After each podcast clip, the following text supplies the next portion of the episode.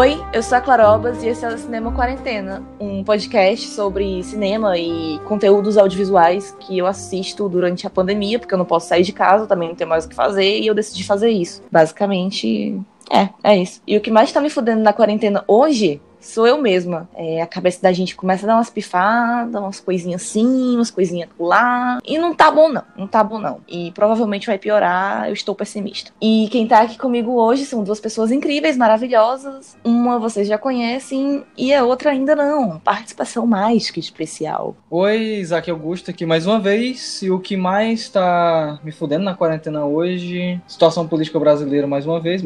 Mas, né, vamos que vamos aí. A novela, a novela continua continua. Mas fora isso, até que a minha semana até que foi boa, né? Comecei a terapia, então tá, tá um pouquinho melhor. E tu, Camila? Oi, eu sou a Camila, Camila Cerdeira, e o que mais tá me fudendo nessa quarentena é o sono, cara. Tá dando um problema. Só um instante, Camila. Fala de novo, Oi. amigo. Tá. Oi, eu sou a Camila Cerdeira, e o que mais tá me fudendo nessa quarentena é o sono. Cara, eu tô muito. É sério, tá sem condição. É porque assim, não, eu tô ouvindo acho que não é minha internet. Vocês me escutam? Agora, Agora sim. sim. Mano, vagabundo esse que eu comprei. Oi, eu sou a Camila Cerdeira e o que mais tá me fudendo nessa quarentena é o sono eu tô morrendo de sono o tempo inteiro. Sem condição ficar com sono, velho. Cara, a, a gente tá de vez em quando trocando o dia pela noite, assim. Eu tô meio saudável esses dias, aí eu durmo cedo e acordo cedo, como meus belos ancestrais. Mas o Isaac tá ainda virando morcega. E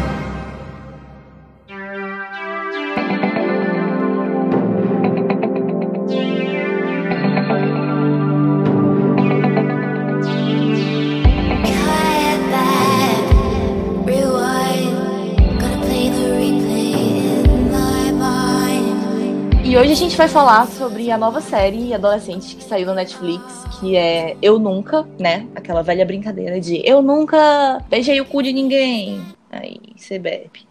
É isso aí mesmo, mas a série Eu Nunca é, é, muito boa. Na verdade, a série é inspirada na juventude da Mindy Kaling, que a Mindy Kaling, é, ela já faz sucesso em Hollywood, né? Ela é conhecida por interpretar a Kelly de The Office, escreveu roteiros pra série também, e ela estrelou o Projeto Mindy, e também tá no elenco de Uma Dobra no Tempo e Oito Mulheres e um Segredo, que saiu agora em 2018. E a série tem como criadora a Lang Fisher, que é de Brooklyn Nine-Nine. Então, assim, a gente tem duas, dois nomes de peso, duas mulheres de peso, já conhecidas, já com trabalhos incríveis e solidificados, né, na, na, mídia, fazendo essa série. Então, coisa ruim não vem. Coisa ruim não vem. A gente já sabe que não vem. A gente, a série, basicamente acompanha a trama da Dave, que é uma menina de origem indiana que vai morar nos Estados Unidos ali pelos anos 2000. E atualmente, na escola, a gente vê todos os dramas já conhecidos pela gente há muito tempo, né? É um grupo de nerds que não se encaixam e querem ser legais, querem mudar tudo isso, né? Elas querem passar a ser cool agora. Tem um rival que vive competindo com ela pelas notas e ela tá apaixonado, apaixonada pelo menino mais bonito e mais popular da escola, inclusive da Califórnia.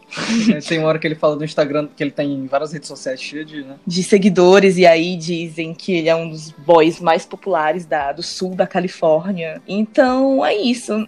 Só que, diferente de, de outras séries e filmes do gênero, né? O diferencial de Eu Nunca é a forma como isso é tratado. E também porque finalmente nós temos um protagonismo feminino. Tipo, tava cansada de ver séries e filmes sobre isso, tendo o boy que é nerd e tá cansado e quer ser alguém. Todo o protagonismo dessa série é feminino. E é feminino e é diverso, o que é muito perfeito. Uma coisa legal da série é que, assim, até mesmo o Paxton, que é o interesse amoroso, ele não é branco, ele é meio japonês. japonês. Pois é, tipo, a gente só vai ter, acho que, um personagem 100% branco na história inteira. É o rival ben... dela do colégio. Oh, e ele, ainda é judeu. judeu né? ele ainda é judeu. É, ele é judeu.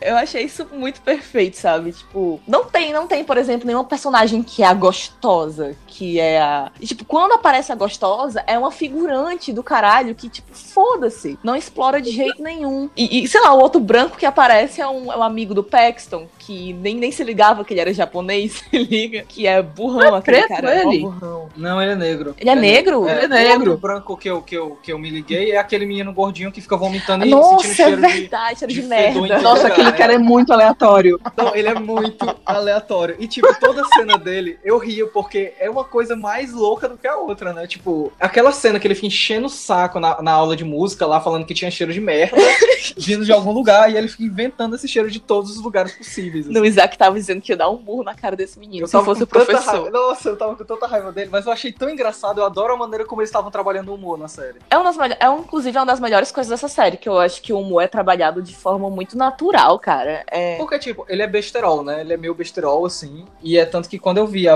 o primeiro episódio, tipo, eu tinha achado legal o que eu tinha visto, mas, eu, mas até então eu tinha recebido muito aquele humor e tal. E a partir do segundo que a história começou a, a andar, a, a, tipo, aconteceu várias variações daquelas piadas meio besteróis que, cara, teve hora que começou a me pegar e eu comecei a rir muito. Assim, eu, comecei, eu só fui rindo, sabe? Cada episódio eu só fui rindo mais, assim. Eu acho que o mais legal, porque assim, tá rolando uma confusão de muita gente chamando a série de boba ou de leve. Gente, essa série não é leve. live Ela literalmente lida com o fato de que a protagonista tá em negação do luto. O pai dela morreu, a gente tem essa informação logo no começo da série. E aí, tudo que ela faz é uma forma dela não lidar com o luto que ela tem que lidar. E aí você fica. Gente, essa série não é tranquila. Todo mundo tá levemente ferrado. É, eu sinto que é como se o humor é bem para deixar mais leve essa parte, né? Porque se você não tivesse nada desse humor, cara, o tom da série ia mudar completamente, assim. Exatamente. E, tipo, nenhum dos personagens.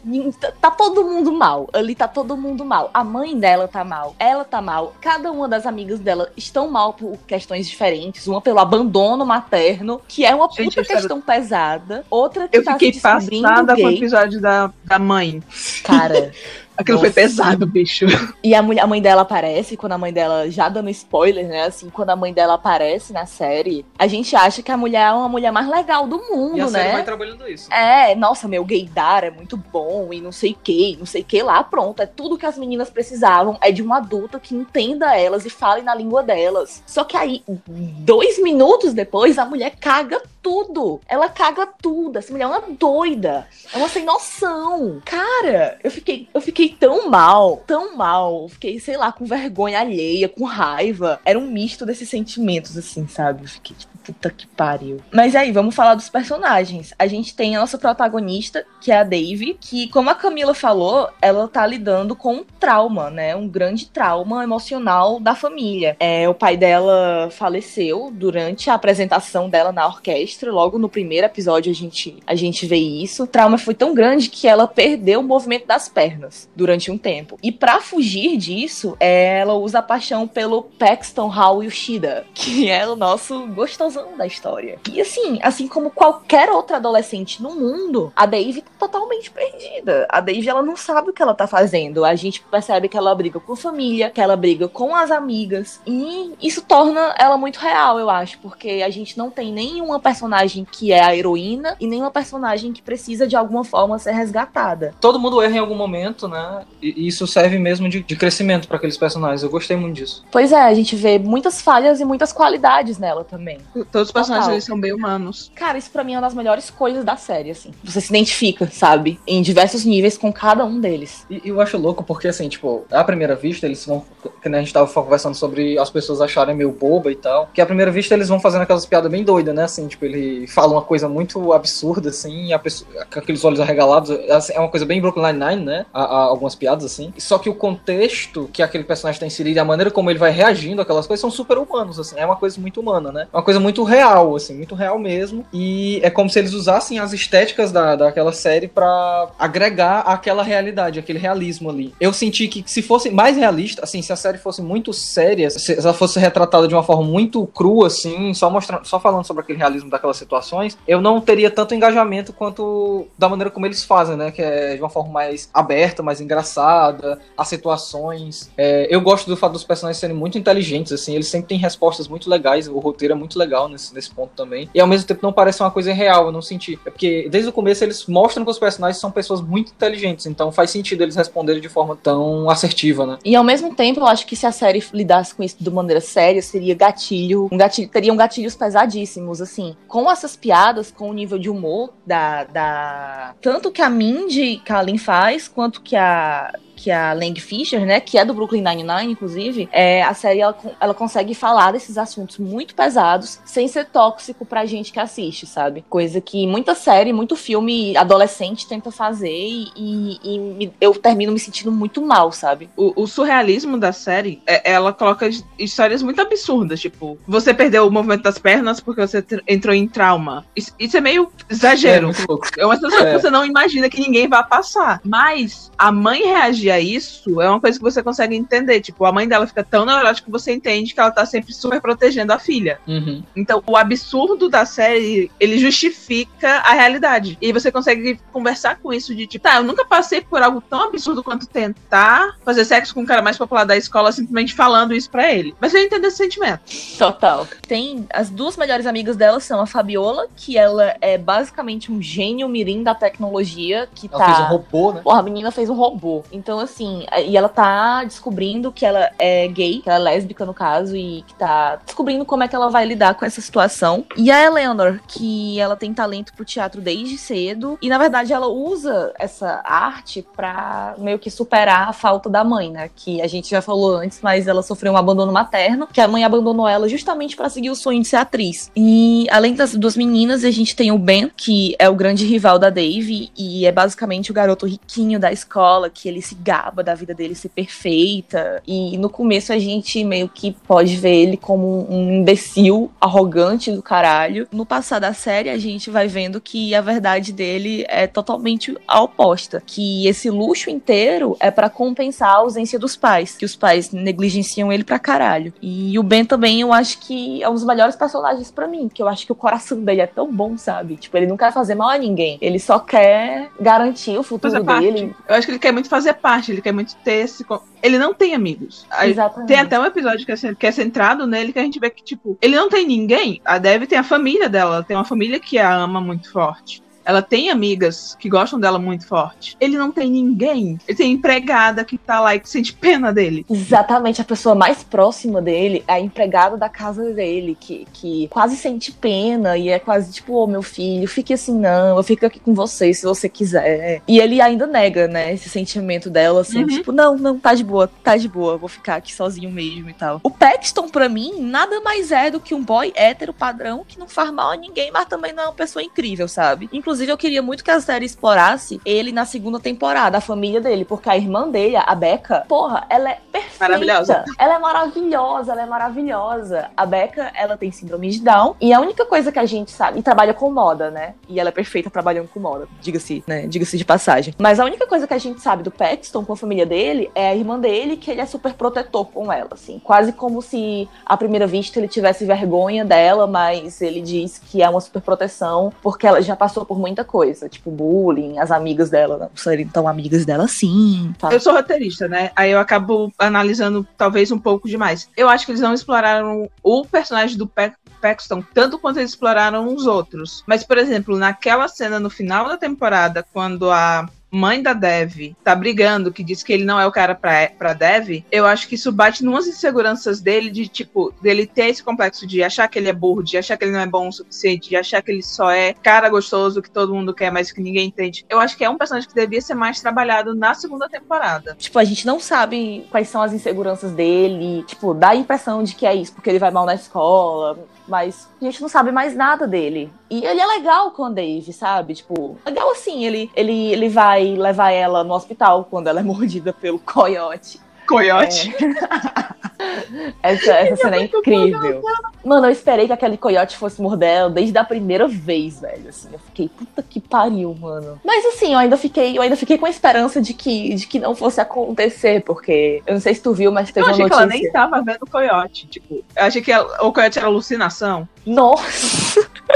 É. Sério, eu tava, não tem coiote. Ok. Aí quando eu passei na festa, eu fiquei, o quê? Aquela cena foi perfeita, foi perfeita para mim. E, inclusive, só um assunto à parte, eu não sei se tu viu a notícia, mas teve uma mulher que adotou um coiote. Ela não adotou, ela resgatou um coiote achando que era um cachorro abandonado. E aí a foto é o coiote dentro do carro dela olhando assim para ela e eu vendo a hora acontecer uma cena meio eu nunca e eu tipo é, amiga, pesado. Meu mas Deus eu, eu resgataria um coiote, eu seria essa pessoa. Eu não quero racializar o negócio, mas tem que ser gente branca pra fazer um negócio desse. É verdade, ela era branca. Ela era branca. E fora do. Meu Deus, do... antes que a gente não precisa nem abrir pra saber a raça da pessoa. Tá. Meu Deus. Ai.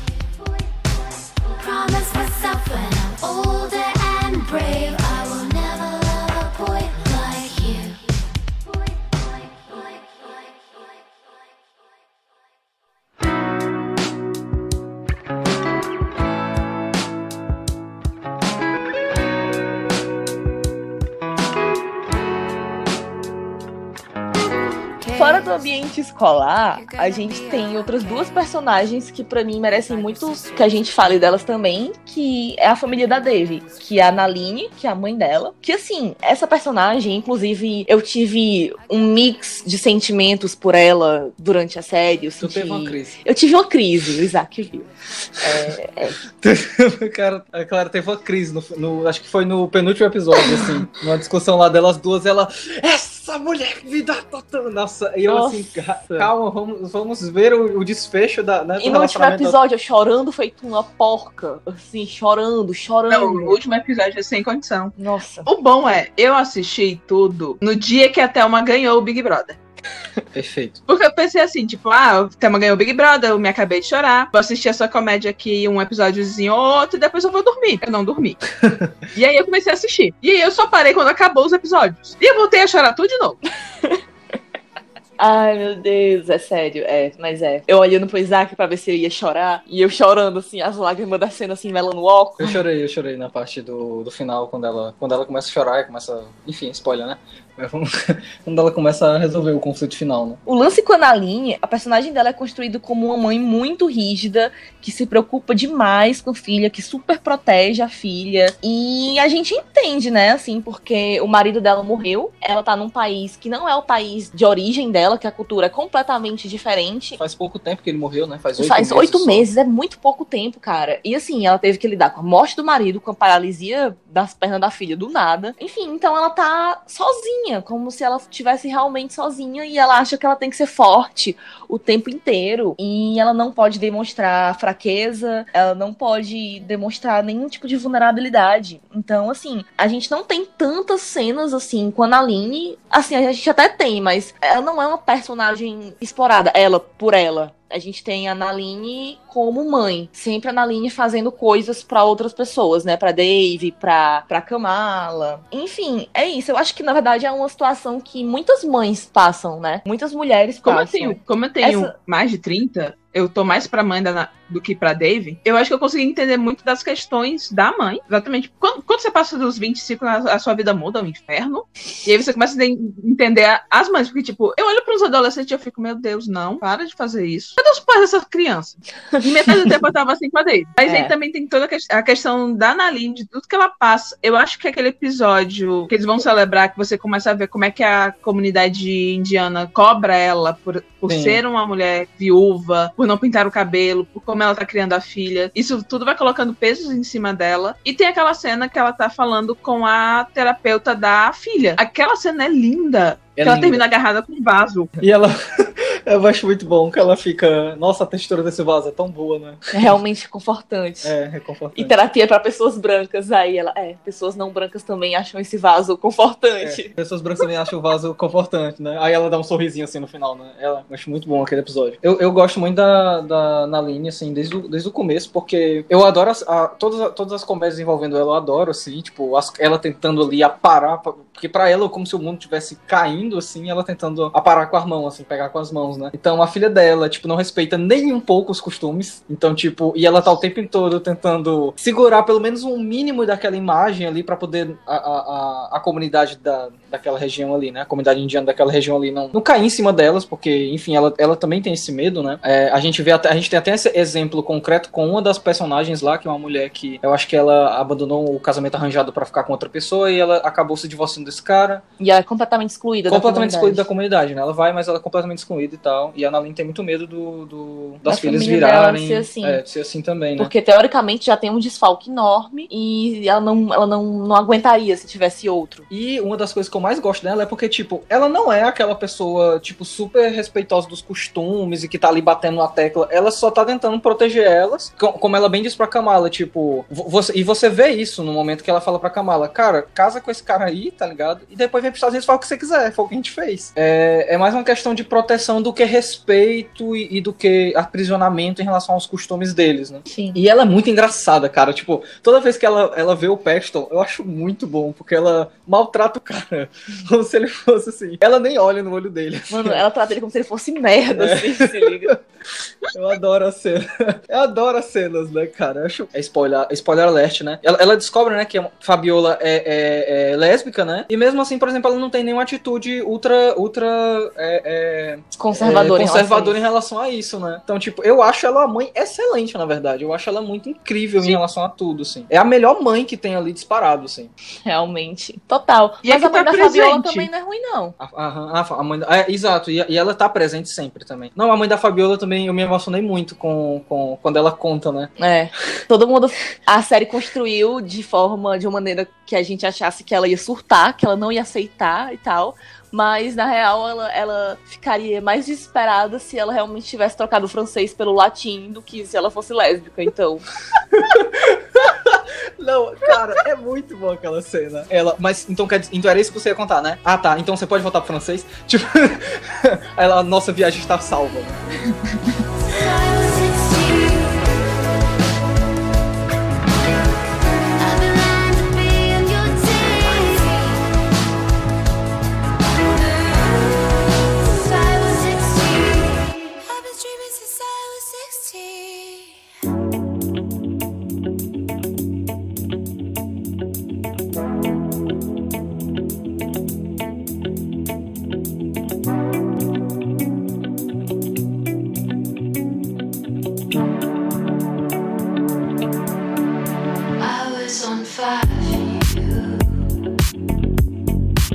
Falando da Kamala, que a gente já meio que deu uma comentada aqui sobre ela, mas a gente não disse quem era ela, né? Ela é a prima da Dave, que tá morando na casa dela. E inicialmente a gente tem a Kamala como mulher perfeita. Mulher padrão perfeita, que deve ser seguida, porque ela é muito linda Ela é linda, inteligente, né? e chama a atenção de todo mundo. A Kamala ela vai ganhar mais camadas na história quando justamente isso acontece. A família arranja o casamento pra ela, só que ela não quer. A Kamala ela é muito inteligente, ela faz engenharia e ela quer viver a vida dela. Ela quer, ela não quer, primeiro ela não quer casar num casamento arranjado com uma pessoa que ela nunca viu na vida e ter que se comportar como a mãe do cara que é meio que isso que ela que dizem pra ela, né? Ela quer uma pessoa que ande do lado dela. Inclusive ela tem um namoradinho americano e, e e é isso, ela quer viver a vida dela como, como uma pessoa que tem direitos de escolher o que quer e o que não quer. Quando É, a série tá. foi começando, eu sabia que tinha uma personagem que não ia ser hétero. Eu só não sabia quem era. Aí eu achei que fosse ser a Kamala. Quando ela fez aquela cara esquisita sobre o casamento arranjado, eu pensei, hum, ela já tem uma namorada. Aí descobri que ela tem um namorado.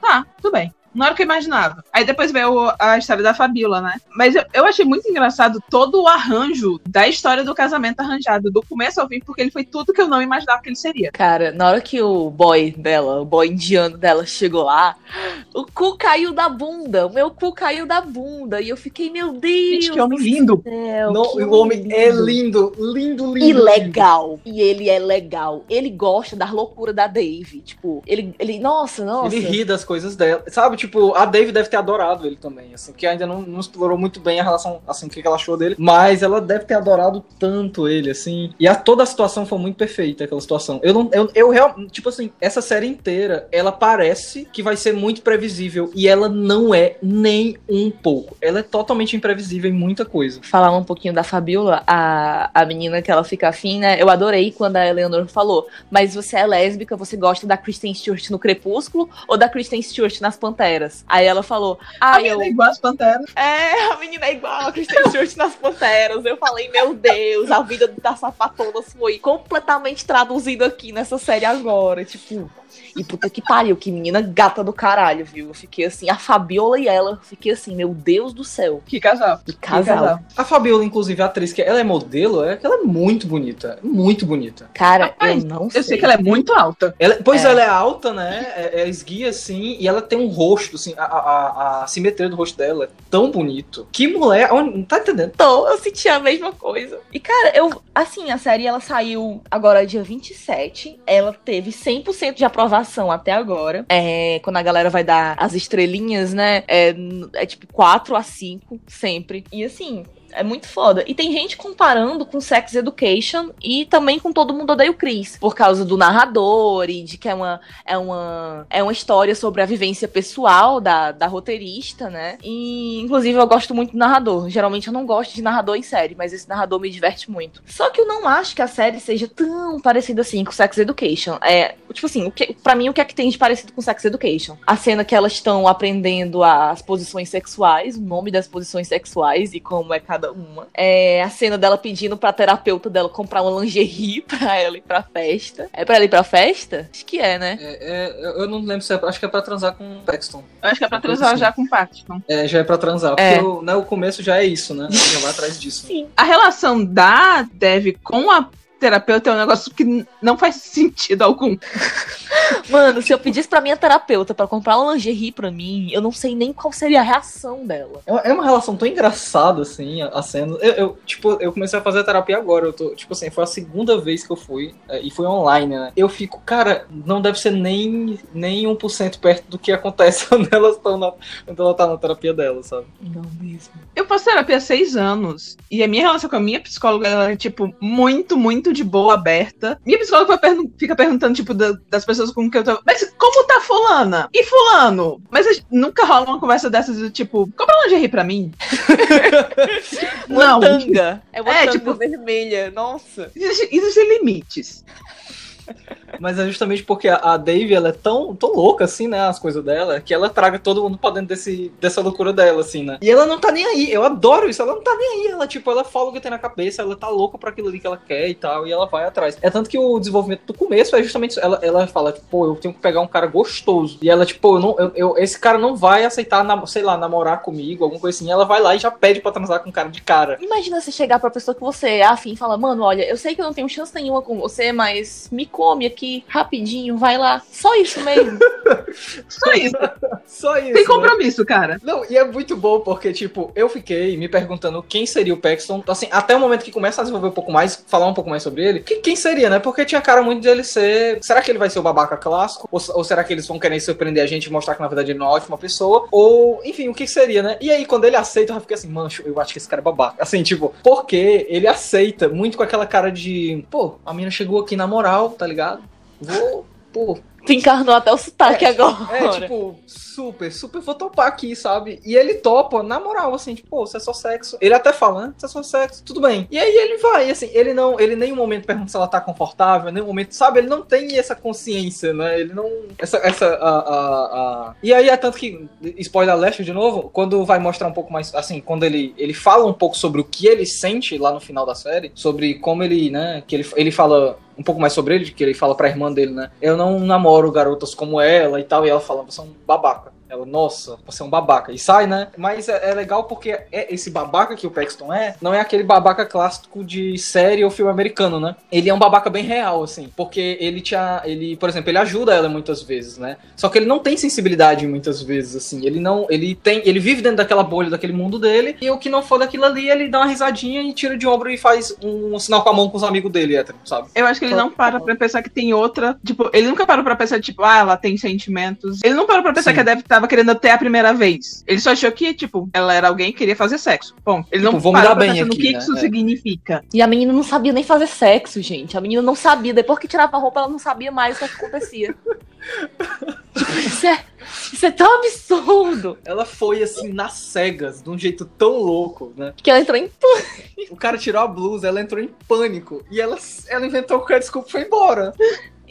Em relação a isso, eu, eu acho que é parecido sim com Sex Education, só que eu acho que Sex Education já tá muito mais na frente. Ela vai muito mais na frente ali. Até porque eu acho Nesse que são. sentido, né? Sim, De de, sexo. sexo. Até porque eu acho que são duas propostas completamente diferentes. Sim, também concordo. É, é, Sex Education já realmente é pra falar sobre, sobre sexualidade, tabus e, e tal. E o Eu Nunca não. Ele, ele explora uma parada muito. que vai muito além. E além de que eu nunca. Eu sinto que é pra todas as idades, né? Sex Education, eu já não sinto isso. Assim, pelo menos eu sinto. Tem pessoas de determinada idade, determinada bolha, que vai olhar pro Sex Education e não vai se sentir tão atraído, não vai achar tão legal, divertido de assistir, quanto assistir essa série, por exemplo. Eu acho que essa série é, é um ótimo começo, inclusive, pra Sim. séries adolescentes da Netflix. Eu sinto que ela realmente ela foi uma série bem feita pra adolescente, porque, tipo, eu noto que essas séries da Netflix, elas são muito jovem adultas, tirando essa, né? Que a gente tá discutindo aqui ou não. Mas elas sempre foram meio jovem adultas, assim, ela sempre tá naquela linha tênue ali. E essa não, eu sinto que ela é um ótimo começo. Mas, mas o legal é esse, que a gente falou, ela é pra todas as idades, porque eu me diverti pra caramba. Eu sinto que uma pessoa, tipo, a própria Camila tá dizendo aqui, né? É, que tem trinta e tantos anos e ela se divertiu pra caramba. Então, tipo, é uma série que ela tá bem abrangente, bem divertida. Vamos com calma, E, porque tem cara- só 31, viu? Não me envelhecer,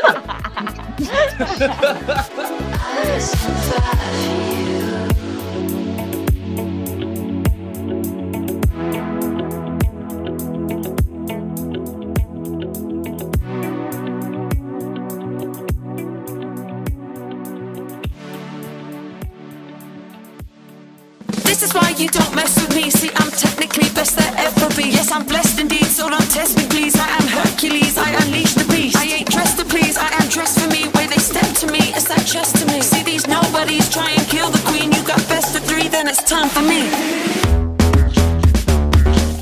Olha, eu gostei muito. Eu já estava esperando muito a série. Assim, eu, eu acompanho os trabalhos da Mandy, então eu já estava esperando bastante essa série. Um que eu gosto muito de série com diversidade, então ter uma série que tem protagonismo asiático do sul da Ásia, né? Que são os indianos. Além, além de ter uma coadjuvantes que são amarelos, que são negros, te- tem de fato uma diversidade, é algo que eu procuro. E eu gostei muito do roteiro, ele é muito gostoso de acompanhar. Você tem personagens muito complexos de todas as idades, você consegue abordar muita questão que é necessária hoje em dia, questão sobre luto, questão de descoberta de sexualidade. Eu adorei o arco da Fabiola porque é ela que tem o problema. Ela tá, tipo, ela percebe que ela não é hétero, ela fica bolada, aí ela empurra a menina gata pra longe, e ela fica, meus pais não vão me aceitar, meus pais não vão me aceitar, e os pais deles estão nem aí pra isso. Eu acho que é uma boa, é uma coisa que a gente não vê mais hoje em dia, tipo, é uma coisa que a gente não vê sendo explorada dessa forma. Então acho que a série foi muito boa. Fora que eu assisti numa noite. Então é uma série muito divertida de se ver. Você termina ela muito rápido. Eu tava louco pra ver essa série, assim, a gente, a gente deu uma olhada. Aí a Clara tava muito empolgada pra ver, assim, falou, pô, a gente vai chegar uma série nova na Netflix, uma série teen nova. Aí a gente, opa, outra série teen, vamos consumir. E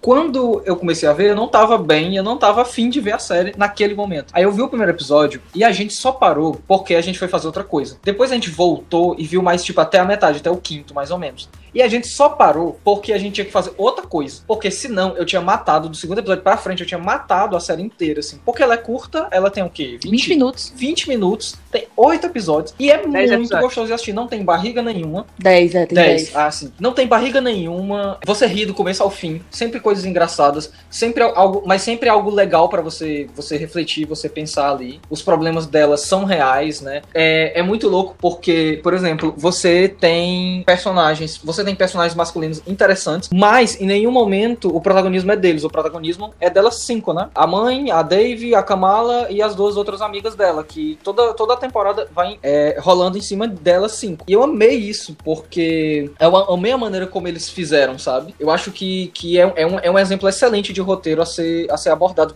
pra quem quer escrever com mais diversidade. Eu também gostei muito do, do personagem branco lá, do, do judeu, assim, porque eu tava achando que ele ia ser idiota, insuportável e, na verdade, quando vai mostrar na vida dele, ele é é uma das pessoas mais legais, assim, né? Tipo, a gente nota que ele só é babaca com a Dave por causa do- da rivalidade besta lá deles de colégio, mas que ele é só uma pessoa muito sozinha, né? Ele é uma pessoa bem sozinha. E tudo que ele faz, assim, tudo como, a maneira como ele fala é só pra, tipo, tentar afirmar pra si mesmo, né? Arrogar pra si mesmo que ele tem alguma coisa, né? E que ele não precisa sofrer porque ele é sozinho. Isso. Então, eu achei muito legal. Mas ao mesmo tempo, não é sobre isso, né? Tá lá, é um personagem que ele vai, vai virando um amigo, vai virando alguém, um suporte. Ele ajuda bastante as meninas e a ela. Mas ele não rouba o protagonismo em nenhum momento. E eu gostei muito disso. O Isaac meio que já falou muita coisa, mas, sei lá, quando a gente faz o primeiro episódio, é, ele até falou assim, ah, já meio que sei onde essa série vai dar. Não deu eu porra falei- nenhuma do lugar onde eu achei que ia. É, aí eu falei, calma, vamos assistir o segundo episódio. E aí, a partir do segundo episódio, só foi um avalanche, assim, sabe? Foi. O primeiro episódio é só pra te introduzir assim, ó. É, é, tipo assim, é, parece que é isso aqui. Aí depois, quando ele começa, a maneira como vai desenvolvendo, porque ali ele tá apresentando só conflito, né? A maneira Personagem como vai, é, exato. A maneira como vai desenvolvendo, menino. Enfim, pra mim foi, foi simplesmente perfeito. Eu mataria a série numa noite. Eu amei, assim, eu quero pra ontem a segunda temporada. Eu quero pra ontem, pra ontem. E eu tenho, eu tô realmente com esperança de que essa série tenha umas cinco temporadas, assim, umas quatro, cinco temporadas. Vai ter, amém.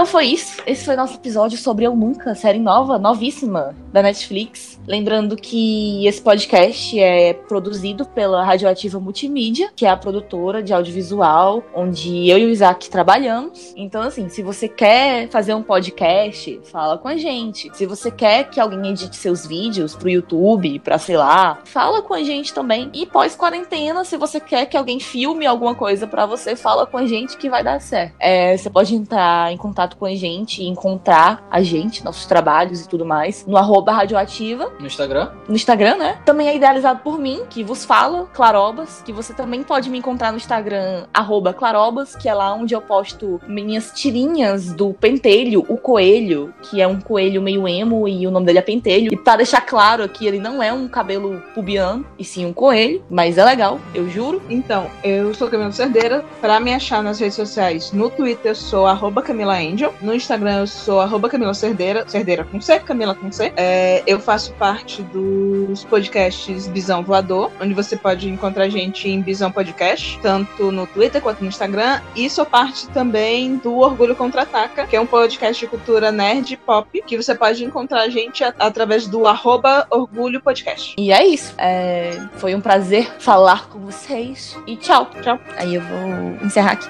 E...